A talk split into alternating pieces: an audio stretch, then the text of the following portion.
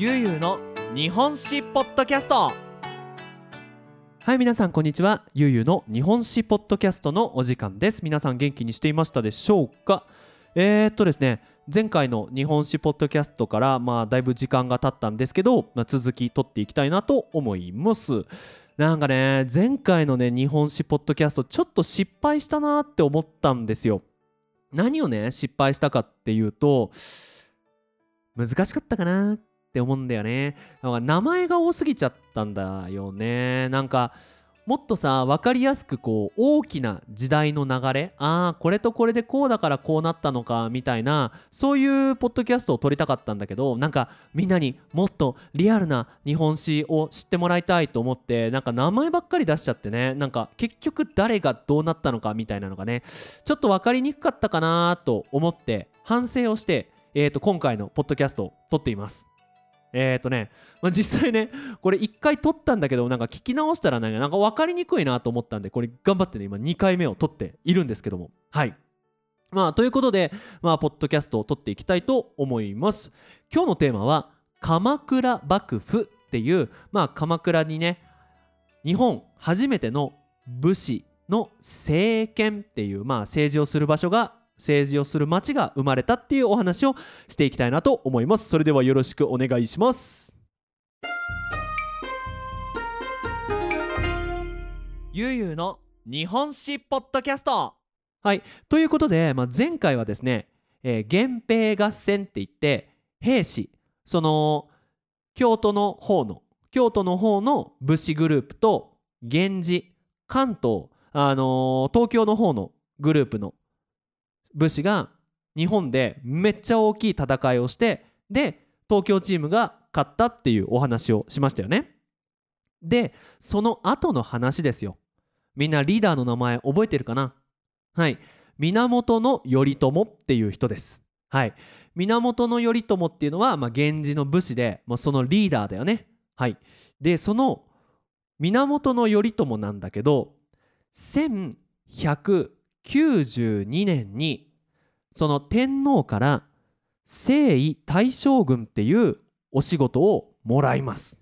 うん、この征夷大将軍っていうのはもう昔のポッドキャストでちらっとちょっとお話をしたんだけどまあその えっとね日本の北に住んでる日本の先住民、まあ、インディアンたちだよねと戦って日本を一つの国にするために東京の方に町を作ってそこから北の人たちと戦ってくださいっていうそのグループのリーダーっていうね そういうあのお仕事だったんですね。ちなみに一番最初はね坂上田村麻呂さんっていう人がその征夷大将軍だったんだけどそれでもその天皇のために日本を一つにするために天皇の部下下の者として戦うっていうのがその坂の上田村田村麻呂さんの征夷大将軍なんだけどこれ源頼朝からちょっと意味合いが変わってくるんだよ。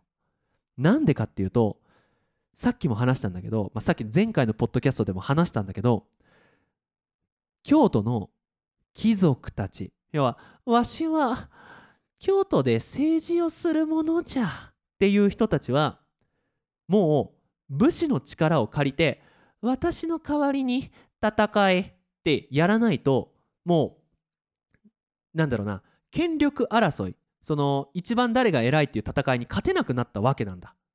でそのもうなんなら力で言ったら貴族よりも力のある武士たちでしかもその源氏と平氏っていう一番でかい武士グループの戦いで勝った源氏がもう日本で一番強いと。源氏を怒らせたらもう誰も勝てないっていう状態の源氏をに征夷大将軍を挙げたってことはもう日本で一番偉い人は源氏なわけよ。っていう意味になっちゃったんだ。なので1200年から1800年江戸時代の終わりまで征夷大将軍っていうこの将軍って呼ばれる人たちが日本で一番パワーがあるという人になりました。はい、でこの源頼朝でもその一番最初なわけよ。今まではあの貴族の人たちっていうまあある意味教育がある人。ね子供の時から勉強をしてお父さんは政治をする人。でその京都でお寺でいろんなところで勉強をして教育がある人たちがみんなで政治をしていたんだけど源頼朝は武士団って言って要は戦う人たちのグループのリーダーなわけよ。ね。だからさどんなイメージやな。俺は喧嘩が大好きなんだよな。お前気に食わねえやつがいったら全員ぶっ飛ばしてやるぜ。みたいな。人たちのリーダーなわけよ。え？勉強？俺は勉強なんてよくわかんねえ。英語？英語なんて勉強したことねえやバカ野郎。っていう人たちのリーダーにならなきゃいけない。そういう人たちと日本を作っていかなきゃいけない。源頼朝は考えたわけですね。どうしようかな。これから政治を作るって言ってもあいつらバカだしな。っていうふうに。で考えたんです。ご恩と奉公だと。おいお前ら。はい頼朝さんなんすか？戦いですか？うー戦いていや今から俺のために戦え。鎌倉幕府が日本で一番強くなるためにこれからも戦え。戦い終わったら俺のとこに来い。そしたらその代わりにお給料として場所町を一つあげよう。マジっすか？わかりました。鎌倉幕府が日本で一番になるために俺は戦います。頼朝さん見ててください。お待ってるぞ。そう。つまり武士たちは頼朝のために戦う。これが仕事。頼朝の仕事は戦っていい成績を残した。要は戦いで勝った武士たちには町とか土地山をプレゼントすると。で武士たちはその町や山に畑を作ったり田んぼを作ったりして野菜とお米を作っていくと。そうすると、まあ、みんなねお腹いっぱいで幸せになりますと。いい国になると。っていうのがこの幕府のご恩と奉公っていうスタイルのこう頼朝さんとその下の人たち武士団とのつながりになります。これめっちゃ大事だから覚えておいてほしい。頼朝は場所をプレゼントする。で戦う人たちは頑張って戦って勝つ。これね。であともう一つ面白いのがですねこの鎌倉っていう場所の特徴ですね。あのーこれポッドキャストこのねポッドキャストを聞いてくれている人たちはその日本に住んでいる人たちもいると思うんですよ。で特にね東京に住んでいる人たちは本当に電車ですぐ鎌倉行けるから今度行ってほしいんだ。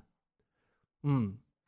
ね本当にお寺がいっぱいあってで周りが山で囲まれているんですよ。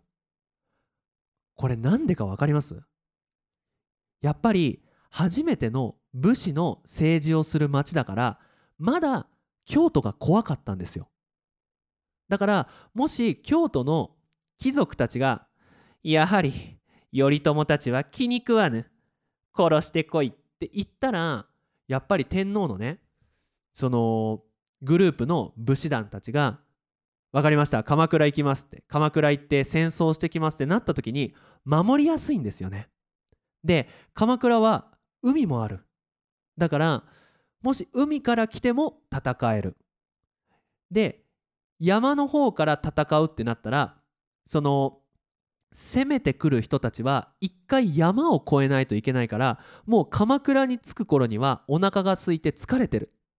だから絶対負けないっていうこのね頼朝頭いいですよね鎌倉。なのでその鎌倉に行ったらねあそっか武士の人たちだからあのーお寺が多いんだとかあーここは武士の町だから周りが山なんだ。へえ面白いなーっていう風に見てくれたらめっちゃ面白いと思います。はい。で話は戻るんだけどこの源頼朝さん1192年に征夷大将軍になってあなたが一番強いって言われたその7年後1199年1200年だよねに馬から落ちて死んでしまいます。頼朝何やってんだよ。お前せっかく頑張って兵士に勝ってさ馬から落ちて死んでんなよ。って感じなんですけど死んじゃうんですね。でその武士団のグループが「おい頼朝死んじまったぞ。誰がこれから俺に土地をくれるんだ。誰を守りゃいいんだ。ってなって普通だったら戦争が起こるよね。次が俺の頼朝だ。ん？次つ俺が次の頼朝だ。だ逆 間違えた間違えた。ごめんごめんもう一回もう一回もう一回もう一回チャンスをくれ。俺が次の頼朝だ。みんな武士団をぶっ飛ばして一番強くなってやるみたいにね。なったんだけど。でもそういう戦争は一回も起こらなかった。なんでかっていうと頼朝さんの奥さん。この人北条政子さんっていうんだけど頼朝さんの奥さんが次のリーダーになったんですよ。これすごいですよ政子さん。頼朝さんが死んでから髪の毛を全部剃ります。剃るだから切るじゃない。もう全部取っちゃうんです。剃るんです。もう頭まん丸。髪の毛ゼロ。で神社でね尼さんになるんですよ。要はその神社で神社じゃないごめん。えっ、ー、とお寺で働く人になるんですね。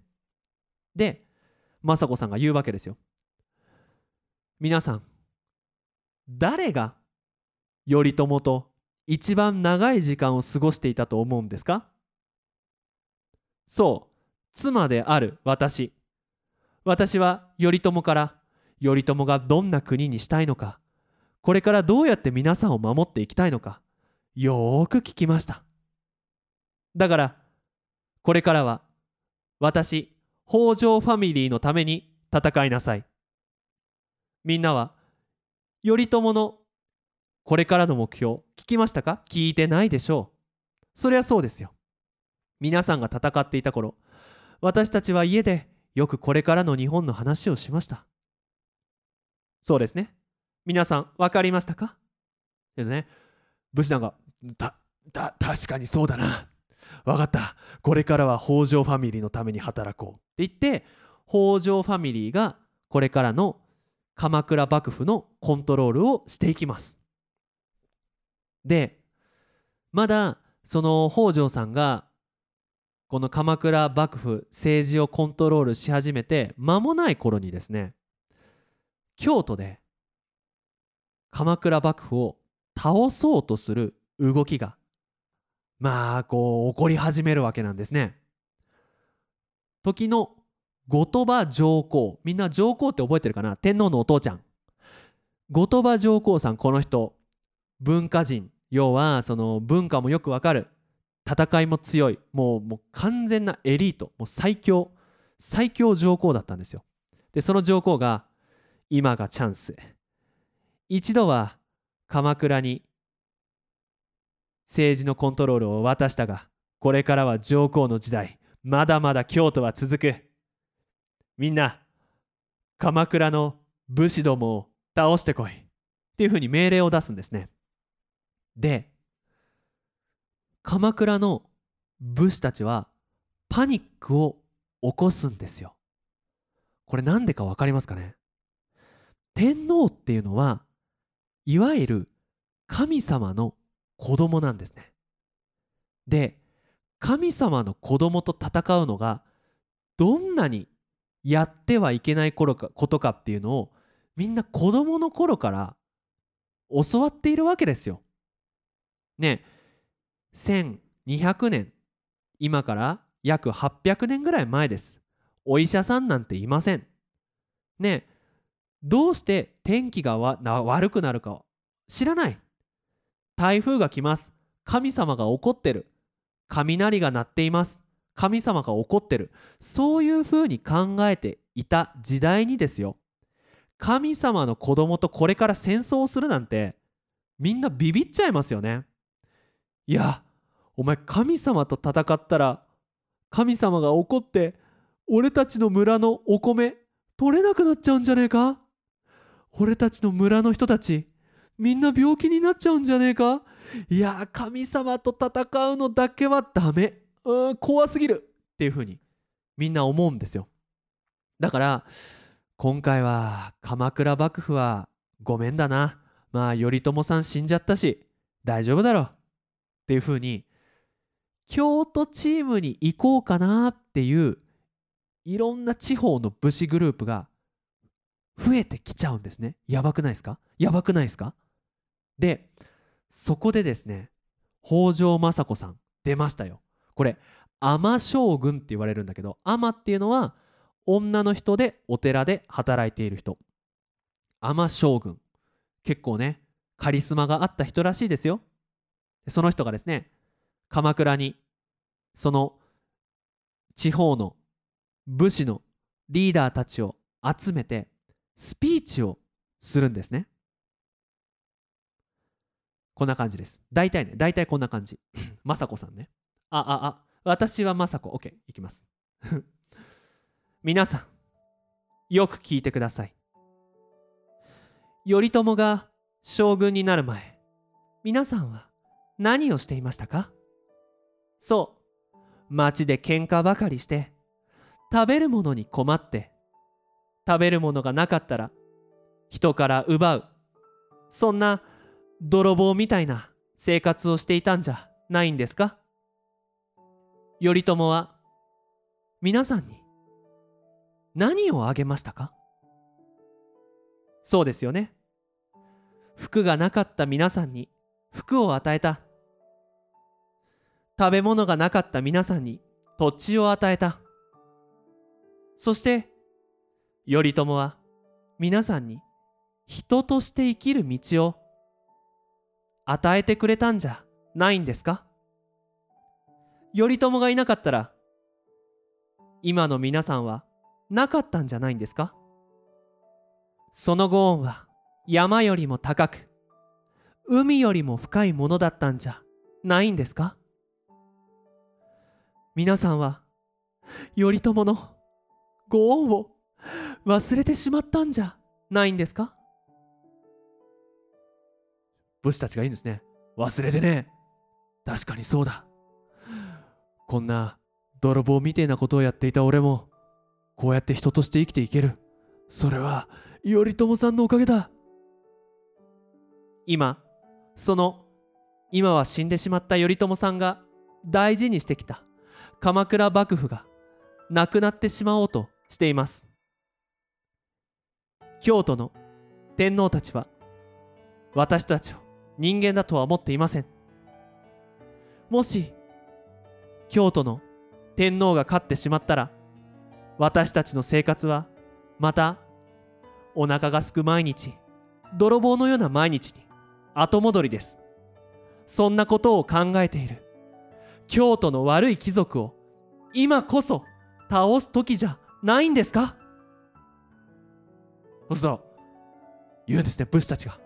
そうだ。今こそ今こそ頼朝の日本を叶える時だ。うわーってなって約京都の武士グループの10倍の人たちが集まるんですよ。そして時は1221年。日本で初めて天皇と武士が直接戦争をするっていうこの承久の乱が起こって武士が勝つんですよ。神様の子供に勝っちゃうんですよ。これでもう日本では決定的に武士の方が力があるっていうのが分かります。そして日本の田舎でお米を作っている人たちは京都の人たちのルールよりも戦ったら土地がもらえて農民のことをしっかり考えてくれる頼朝が作ったそして北条政子まあ北条ファミリーがコントロールしている鎌倉幕府のために頑張ろうっていう風になってこの鎌倉時代っていうのは鎌倉幕府っていうのは日本で一番大事な町になったっていうお話です。はい。